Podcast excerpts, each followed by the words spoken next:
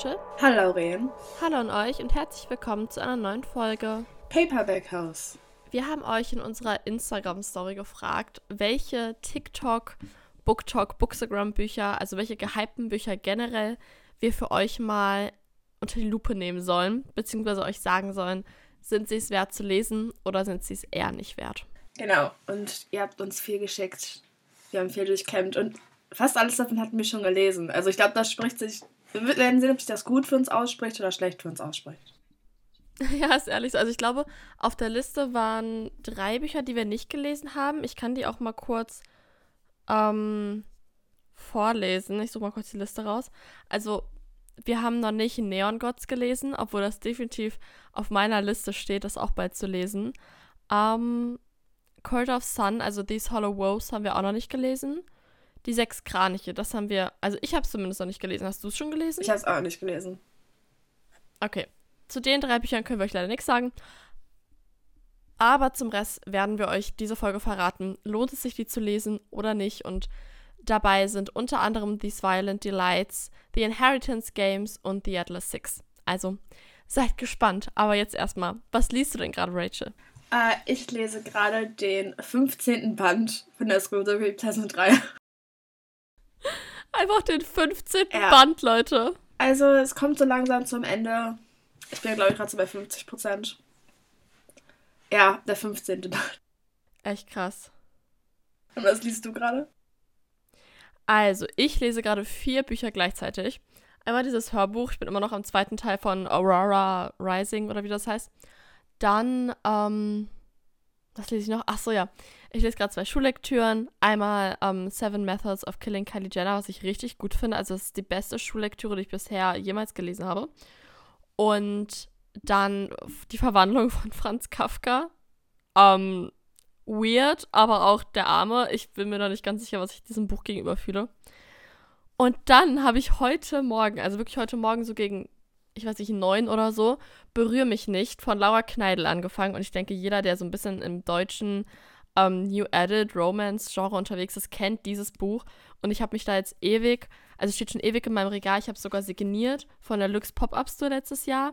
Also, you know, es ist wirklich schon richtig lange in meinem Regal.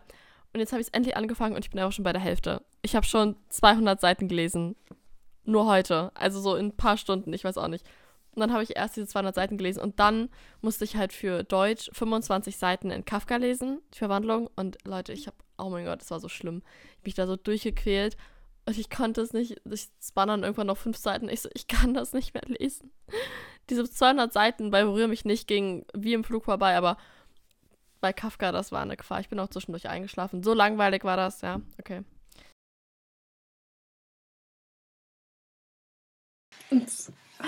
Doch, wir lesen das bald erst. Okay, dann kommen wir zu unseren gehaltenen Büchern. Dann ist das erste Buch, mit dem wir anfangen, The Hating Game. Äh, das es auch schon auf Deutsch. Ihr wollt dieses Cover wirklich nicht sehen, aber auf Deutsch heißt es Küss mich, Miss Kerl. Wenn ihr den Film gucken wollt auf Amazon Prime, müsst ihr auch Küss mich, Miss Kerl eingeben. Ich glaube, bei The Hating Game kommt da gar nichts, wenn man das hier in Deutschland da eingibt.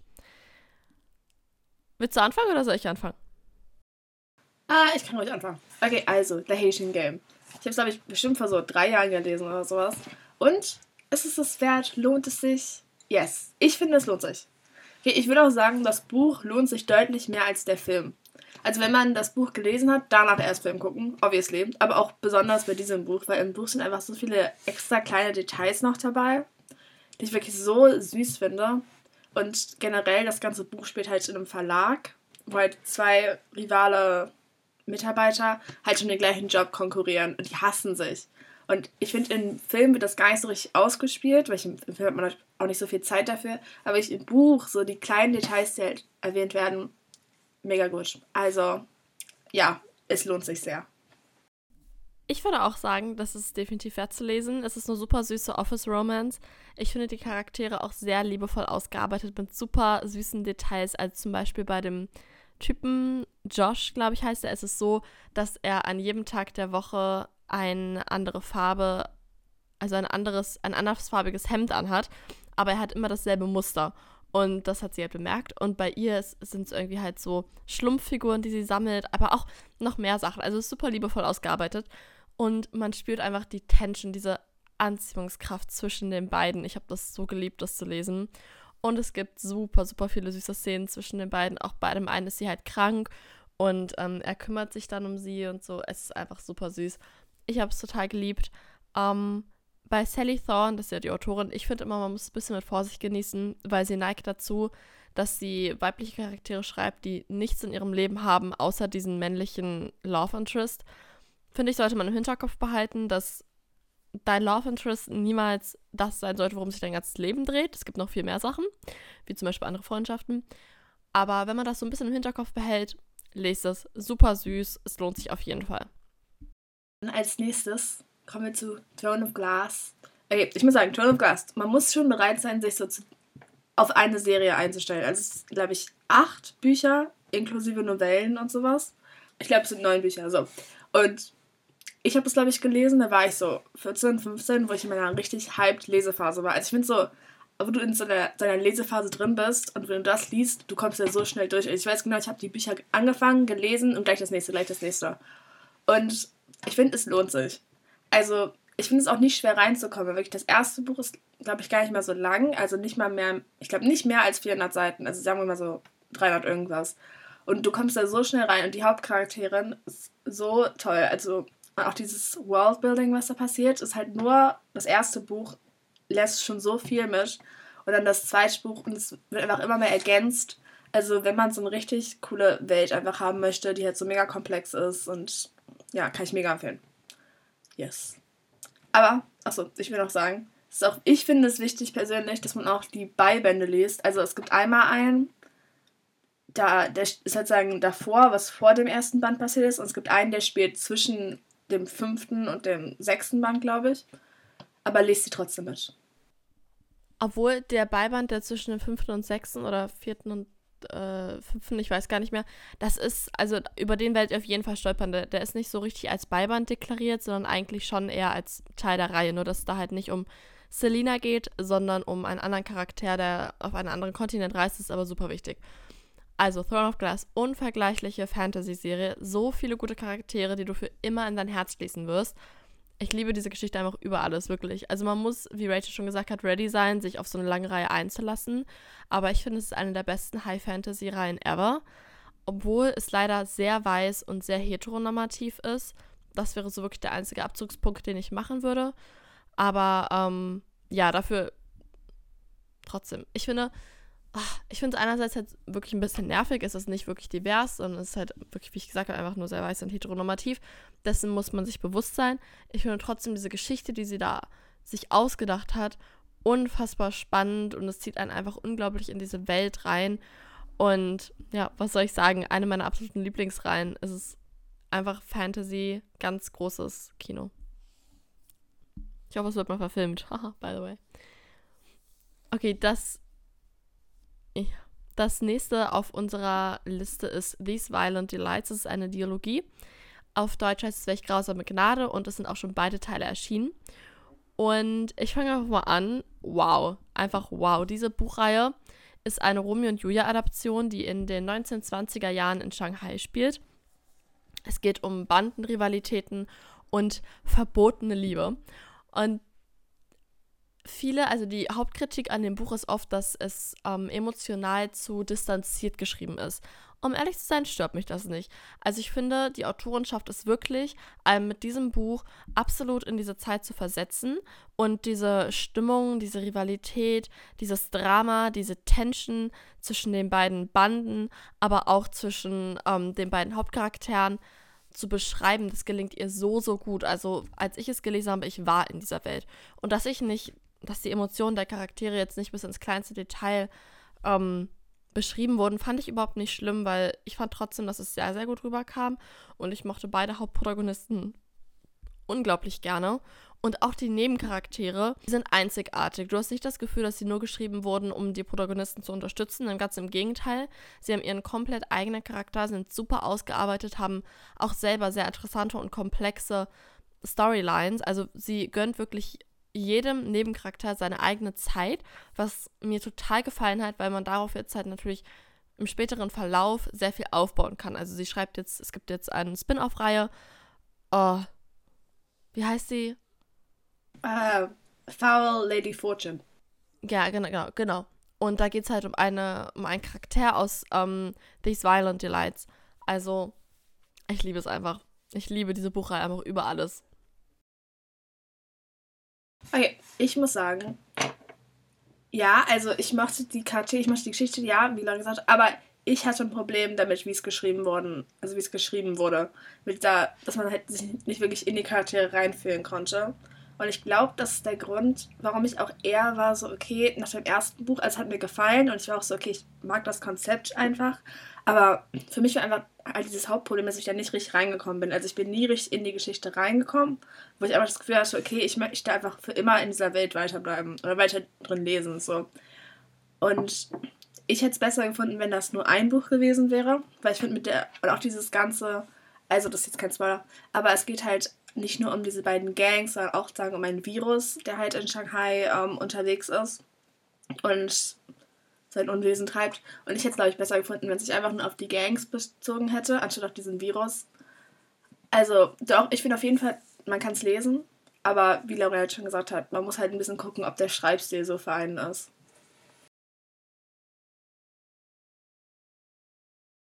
Die nächste Buchreihe auf unserer Liste, nach der ihr gefragt habt, ist The Inheritance Games. Also, ich glaube, dazu haben Rachel und ich sogar eine ähnliche Meinung.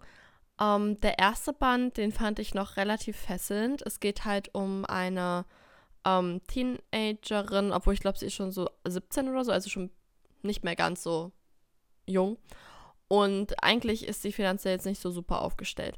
Und dann bekommt sie aber ein wahnsinniges Erbe zugesprochen von einem super, super, super reichen alten Mann, der gestorben ist und eine Familie hinterlassen hat, die ähm, im Vergleich zu dem, was sie geerbt hat, eigentlich nichts geerbt hat. Und jetzt natürlich so die Frage, warum hat er sie als Erbin ausgesucht? Und darum dreht sich diese Buchreihe, das herauszufinden. Ich will jetzt auch noch gar nicht zu viel verraten es gibt sehr viele Rätsel und Geheimnisse, die gelöst werden und sie muss in einem in einer Villa wohnen, die auch voller Geheimnisse, Rätsel und Geheimverstecke äh, ist. Und das war irgendwie schon ganz cool. Die Hauptprotagonistin ist auch mega cool. Sie hat kein dumme Entscheidungen-Syndrom, sondern ist wirklich, sie hat einen Plan und wie sie da hinkommt und dann macht sie das. Allerdings mochte ich diese Familie halt gar nicht. Da gab es halt so zwei Brüder, die quasi so die Love Interest sein sollten ich habe das überhaupt nicht gefühlt mit keinem der beiden Brüder. Ich habe beide, ich fand beide extrem unsympathisch. Und dann gibt es halt irgendwie auch so eine Storyline um ja ein Mädchen, das früher oder vor einem Jahr da war und halt irgendwie auch mit beiden Brüdern irgendwie so am Anbandeln war. Und ich fand das so doof. Ich fand diese Storyline so doof. Ich mochte auch die Brüder, das habe ich ja schon gesagt, die waren einfach so extrem verwöhnt und exzentrisch und mir hat das gar nicht gefallen. Ich habe dann auch noch den zweiten Teil gelesen, der war aber dann auch gar nichts mehr für mich. Also ich habe es gar nicht gefühlt. Ähm, die Love Story ist halt nur ein sehr kleiner Teil. Trotzdem finde ich das einfach irgendwie, weiß ich nicht, es konnte mich einfach nicht catchen. Ja, keine Ahnung. Ich finde auch, dass es nicht wirklich, also wenn, ich habe den zweiten Teil beendet und ich habe jetzt nicht wirklich den Drang, den dritten Teil zu lesen. Also nicht nur, weil ich es nicht mehr gut fand, sondern auch, weil da einfach kein richtiger Cliffhanger am Ende war, der mich irgendwie so dazu verleitet hat, dass ich jetzt unbedingt den ähm, dritten Teil lesen muss. Also, nee, ich habe es leider gar nicht gefühlt bei dieser Reihe. Ich muss auch sagen, ich hatte das erste Buch mir gekauft und gelesen und ich war halt gar nicht drin. Also im Prinzip, sie muss halt im Laufe des ersten Buches so ein bisschen so Rätsel lösen und sowas. Und ich hätte mir das so ein bisschen vorgestellt, wie einfach wirklich, dass halt so komplexe Rätsel sind, die sich eins nach dem anderen halt lösen muss und dass halt wirklich so einen Plan gibt, so eine Struktur. Und ich finde, das habe ich halt gar nicht gefühlt in diesem Buch und ich mochte sie halt, also ich fand sie okay, aber sie war mir halt nicht sympathisch genug, wo ich war so, okay, ich lese jetzt einfach nur für sie weiter. Und mich hat die Geschichte auch nicht genug gefesselt. Also mir war es im Endeffekt am Ende des Buches egal, was jetzt passiert. Und deswegen, mm, ich würde sagen, anstatt anstatt dieses Buch zu lesen, guckt man einfach Knives Out. Das war besser. Deswegen hm, lohnt sich meiner Meinung nach nicht. So. Aber ein Buch, was sich lohnt, oder gesagt eine Reihe, die sich lohnt, obwohl der erste Band, glaube ich, gerade erst auf Deutsch rausgekommen ist, ist The Atlas Six von Olivia Blake. Okay, und ich muss sagen, dieses Buch ist halt so Dark Academia Und normalerweise, man kann das eigentlich über. Es gibt so viele Leute, die sagen, ja, das ist voll Dark Academia. Nein, okay, The Atlas Six ist Dark Academia. Also alles darum, das alles basiert darauf. Und es ist mega gut. Es geht im Prinzip um sechs, sechs, um sechs Auserwählte, die halt von so einer Secret Society aufgenommen werden. Und ihnen wird gesagt, okay, ihr habt ein Jahr, um euch sagen, vorzubereiten und so alles zu lernen, weil das halt im Prinzip seine Bibliothek von Alexandria ist. Das heißt, das ist alles, also all die Informationen, alles, yes. Und dann können sie dieses äh, Wissen halt nutzen und dann sollen sie sich halt weiterbilden und dann am Ende können aber nur fünf weiterkommen. Und der sechste wird halt weniger ausgeschieden. So. Und die fünf, die halt weiterkommen, sind halt in dieser Secret Society und leben ihr Best Life, nach dem Motto. Und diese Charaktere erstens, also es gibt so Charaktere, die du hast, aber wo du auch bist so, okay, ich verstehe dich. Also du liebst es, diese Charaktere zu hassen. Also diese Charaktere sind mega gut ausgebaut. Ich muss aber sagen, dafür ist der Plot ein bisschen hängen geblieben. Also es ist sehr viel so Character-based Sachen, die passieren. Und sehr viel einfach auf so Wissenssachen, wie man sich einfach Wissen über diese Welt aneignet. Aber ich finde es richtig gut. Ich werde den zweiten Teil auf jeden Fall lesen. Also ich finde Atlas 6 lohnt sich auf jeden Fall. Obwohl ich sagen muss, es gibt so einen Plot-Twist am Ende. Den habe ich zwar nicht kommen sehen, aber ich war auch nicht so überrascht. Also ich war einfach eher so, okay, können wir jetzt mit irgendwas anderem weitermachen. The Atlas Six hat mich unfassbar überrascht. Irgendwie, ich hatte das Gefühl, dass ich es nicht mögen werde. Ich hatte dieses Grummeln im Bauch.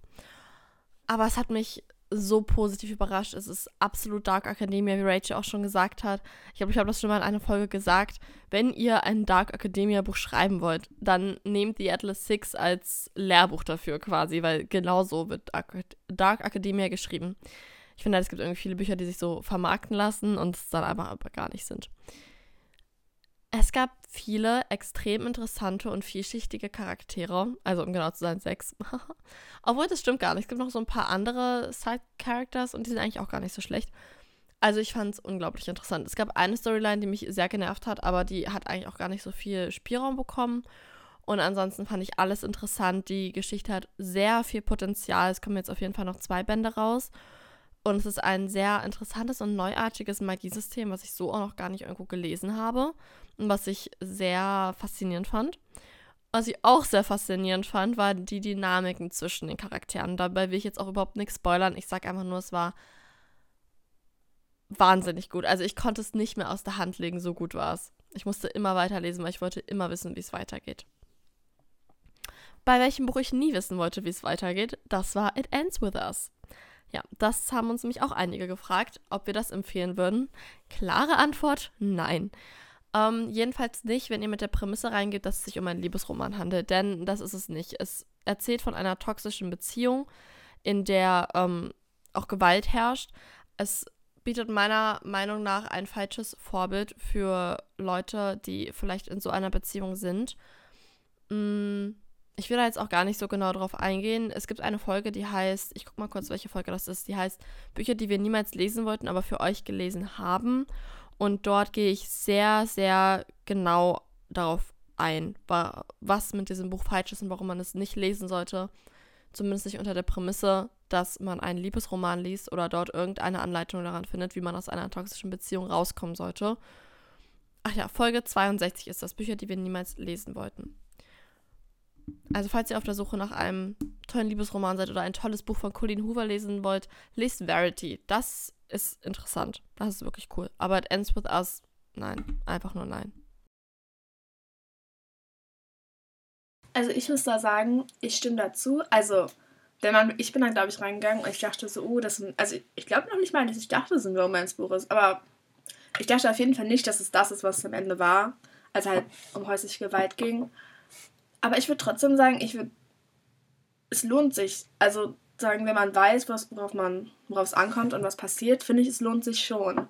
Vor allem auch, also ich hatte den zweiten Teil noch gelesen und es ist halt keine Liebesgeschichte und ich finde, es sollte auch nicht als Liebesgeschichte vermarktet werden. Es geht einfach eher um die Hauptcharakterin und einfach um ihre Geschichte und wie sie halt sagen mit ihrem Leben weiterlebt. Also, ich würde es empfehlen. Ich würde sagen, man kann es lesen. Nee, also Nee. Ich finde dieses Buch, ich glaube, ich werde nie aufhören, Leute vor diesem Buch zu warnen oder so, weil ich es so furchtbar fand. so viele Problematiken in diesem Buch. Aber ich möchte da jetzt gar nicht so abschweifen. Das nächste Buch, was nur ich rezensieren kann, ist Bleib bei mir, Sam. Das wurde auch erfragt. Ähm, ich habe das, glaube ich, im November letzten Jahres gelesen. Ich habe das noch mit diesem schönen Buchschnitt bekommen, mit dem das ja im Deutschen erschienen ist in der ersten Auflage. Und in dem Buch geht es um eine junge Frau, also auch eher Teenagerin, macht gerade ihr letztes Jahr in der Highschool und sie hatte einen Freund. Schon, ich glaube, seit einem Jahr oder ein bisschen länger. Und die beiden waren wie beste, also die beiden waren beste Freunde, haben sich total geliebt. Und dann stirbt ihr Freund Sam, heißt er, bei einem Autounfall. Das ist jetzt kein Spoiler, das ist die Prämisse des Buches. Und sie muss damit irgendwie umgehen. Und darum geht es in diesem Buch, wie sie ihre Trauer verarbeitet, wie sie diesen Tod verarbeitet. Und das ist ein sehr ruhiger Plot. Es gibt halt keinen Plot. Das ist halt das Ding. Es gibt keinen Plot. Es läuft auf nichts hinaus, außer dass sie halt irgendwann den Tod so weit verarbeitet hat, dass sie quasi wieder mit Freude in ihre Zukunft sehen kann, weil am Anfang ist sie natürlich erstmal total niedergeschlagen und ähm, weil die beiden halt zusammen Pläne für die Zukunft gemacht haben und sie weiß nicht, wie sie ihre Zukunft ohne ihn überhaupt machen soll, weil das jetzt halt nicht mehr geht, ne? Ich fand das Buch sehr schön geschrieben. Mir war es allerdings halt einfach zu ruhig und es ist mir zu sehr nichts passiert. Ich könnte mir vorstellen, dass Leute, die vielleicht schon mal einen schweren Verlust erlebt haben, dass für die das Buch irgendwie hilfreich sein könnte, weil ich glaube, dass sie sehr gut mit ihrer Trauer umgeht. Also am Anfang ist sie halt noch total überfordert damit und dann lernt sie aber irgendwie damit umzugehen und ich glaube, das könnte manchen Leuten vielleicht helfen oder manche können das vielleicht gut nachvollziehen. Aber es ist jetzt keine Liebesgeschichte. Ja. Also ich will da jetzt, das ist eigentlich so das, was ich dazu sagen habe. Und das, das könnt ihr erwarten, wenn ihr da reingeht. Ähm, ja, genau. Kommen wir zu einem Buch, was nur ich gelesen habe. Und zwar ist das Daughter of the Pirate King. Und, okay, mega Leseempfehlung. Also, ich hatte das, ich glaube, ich habe sogar das in Duologie. Ich glaube, das erste ist Daughter of the Pirate King und das zweite ist Daughter irgendwas anderes. Auf jeden Fall, das ist einfach, und ich sage das als jemand, der nur einen Flut der Karibik-Film gesehen hat, aber wenn ich das beschreiben müsste, das ist halt einfach genau das hier. Also, es geht um eine junge Piratin, die ähm, ach, wie ist es denn? Es geht um eine junge Piratin, die eben einen Prinz hostage nimmt. Also sie, wie heißt das? Sie äh, bohrt halt sein Schiff und dann übernimmt sie das. Und dann müssen sie aber zusammen halt ein, einen Schatz finden. So. Aber es ist mega gut. Ich finde es auch mega feministisch. Also es hat mir richtig gut gefallen. Und der zweite Band, also, oh, jetzt fällt mir der Titel vom zweiten Band wieder ein. Aber der zweite Band ist auch, also es gibt auch so Twists und Turns. Also ich kann es mir ich finde es einfach so ein leichter Read, wenn man einfach mal ist, okay, ich möchte einfach gerne mal ein bisschen Fantasy lesen.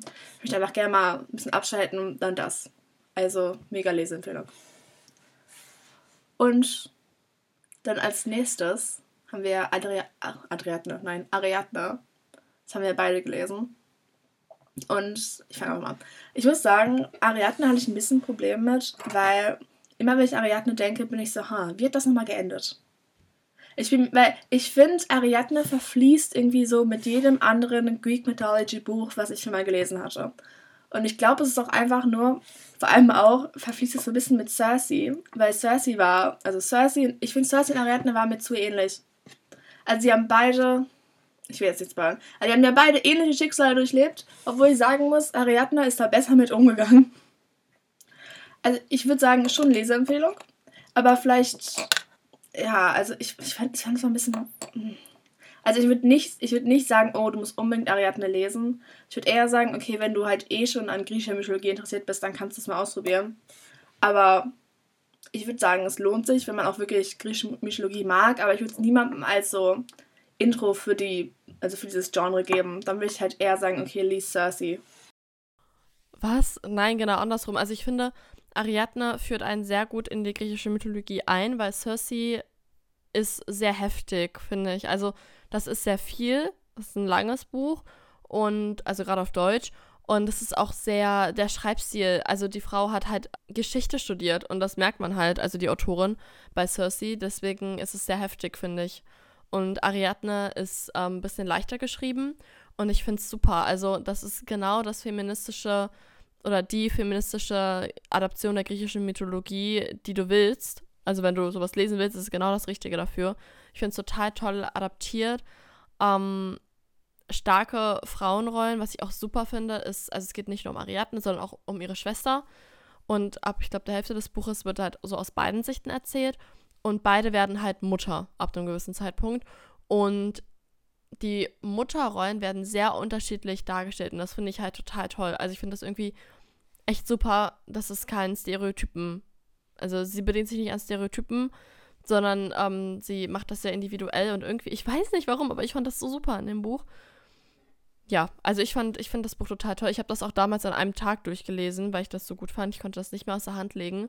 Also definitiv Riesenempfehlung. Wenn ihr in griechische Mythologie einsteigen wollt, dann nehmt eher das als Madeline Miller. Weil ich finde, bei Madeline Miller ist das noch zu doll. Und ich weiß übrigens genau, wie das geendet hat, weil ich habe mir die Augen ausgeheult. Aber das ist das ist kein Spoiler, okay? Bei jedem griechischen Mythologiebuch werdet ihr weinen. Das ist einfach so, weil griechische Mythologie ist übel. Also, ja. Es sterben die ganze Zeit alle Menge. Alle, alle Charaktere sterben. Das ist so die Prämisse von griechischer Mythologie. Speaking of, nein, Scherz. Das nächste Buch, was nur ich gelesen hatte, war We Hunt the Flame. Und, also, ich hatte das glaube ich, mal angefangen, weil ich mir das Buch, glaube ich, bei Thalia gekauft hatte, so. Aber ich bin irgendwie nie richtig am Anfang reingekommen. Und ich muss auch sagen, es ist halt, weil das spielt ähm, in so einer. Oh, jetzt habe ich das vergessen. Auf jeden Fall, es spielt halt in so einer relativ neuen, also so neu unbekannten Welt, Mehrheit. Und es gibt, das ist halt immer so, kennt ihr das so in Büchern, wenn sie halt noch so Wörter reinwerfen, die du halt so nachgucken musst? Das ist so wie in, oh, was war das denn? Day Who Guard the Night, da haben die immer Französisch gesprochen. Und ich war immer so, ich so, okay, hm. Und dann hat mich das eine Weile gebraucht, schon da reinzukommen. Und da war das auch so. Mir fällt aber nicht mehr ein, welche Sprache das war. Oder war es überhaupt eine? Ich weiß nicht ob es so eine Sprache, auf jeden Fall. Es gibt hinten so ein Glossar, aber das habe ich natürlich erst so nach der Hälfte rausgefunden. Und dann ging es mir auch wieder besser. Also macht nicht den gleichen Fehler wie ich. Immer bei Fantasy-Büchern, immer nach dem Glossar gucken. So. Aber sonst an sich, das ist eine Duologie und es geht halt um sagen, um ich lüge jetzt, aber ich glaube, ihr Name war Safira. Ich glaube, es geht um Safira und sie ist eben eine Jägerin und sie jagt halt für ihr Dorf, um es halt zu ernähren, in, äh, in dem Wald sozusagen. Ich nehme mal einen Wald. Aber das ist halt verboten, weil dieser Wald halt sagen, ich glaube, vom Kaiser, vom König geschützt wird. Und an sich, ich fand die Geschichte mega interessant, ich fand die Geschichte mega gut, aber es hat sich ein bisschen geschleppt. Also es wird aus zwei Perspektiven erzählt, einmal aus Saphiras Sicht und einmal aus der Sicht vom Prinzen. Und die beiden müssen halt sagen zusammen eine Sache verfolgen und jagen ist so ein bisschen so Treasure Hunt mäßig. Ja, und ich muss sagen, ich glaube, das Beste an diesem Buch waren die Nebencharaktere. Also ich würde es empfehlen, ich würde sagen, wenn man da Bock drauf hat, lest es. Aber generell ist halt ein bisschen schwer reinzukommen. Deswegen, ihr seid gewarnt worden. Aber doch, ich würde schon sagen, es lohnt sich, weil die Charaktere an sich und die Welt, wie die auch beschrieben wird, ist mega schön. Aber halt, man muss erstmal reinkommen.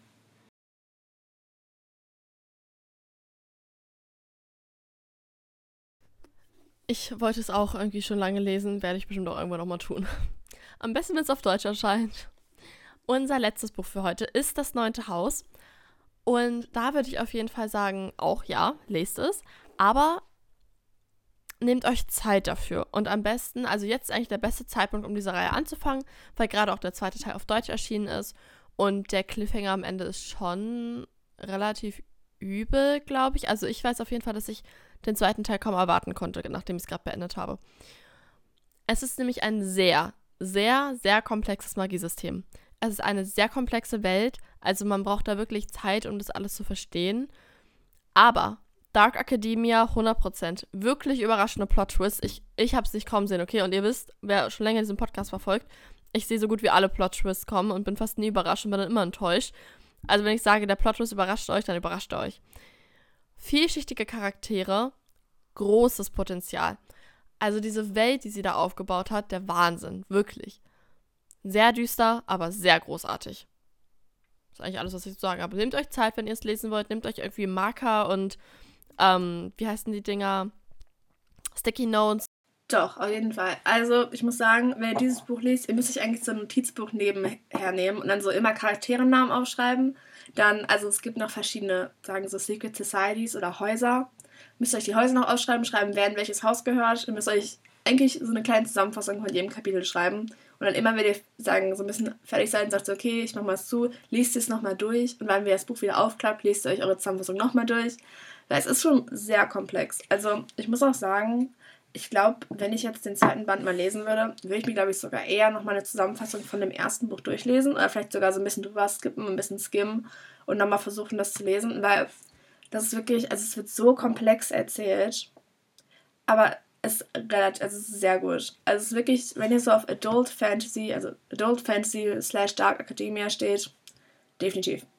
Also dann mega Leseempfehlung. Aber man muss sich halt bewusst werden, es ist sehr komplex dann sind wir durch. Wir werden bestimmt irgendwie in ein paar Monaten nochmal so einen Fragebutton machen oder uns selber nochmal ein paar BookTalk, Bookstagram Bücher raussuchen und euch sagen, ob es sich lohnt oder ob es sich nicht lohnt. Sonst schreibt uns gerne, wenn ihr zu irgendeinem Buch unsere Meinung hören wird, wollt. Dann sagen wir das auch mal so in einem Podcast. Dann bis zum nächsten Mal. Bis zum nächsten Mal. Ciao. Ciao.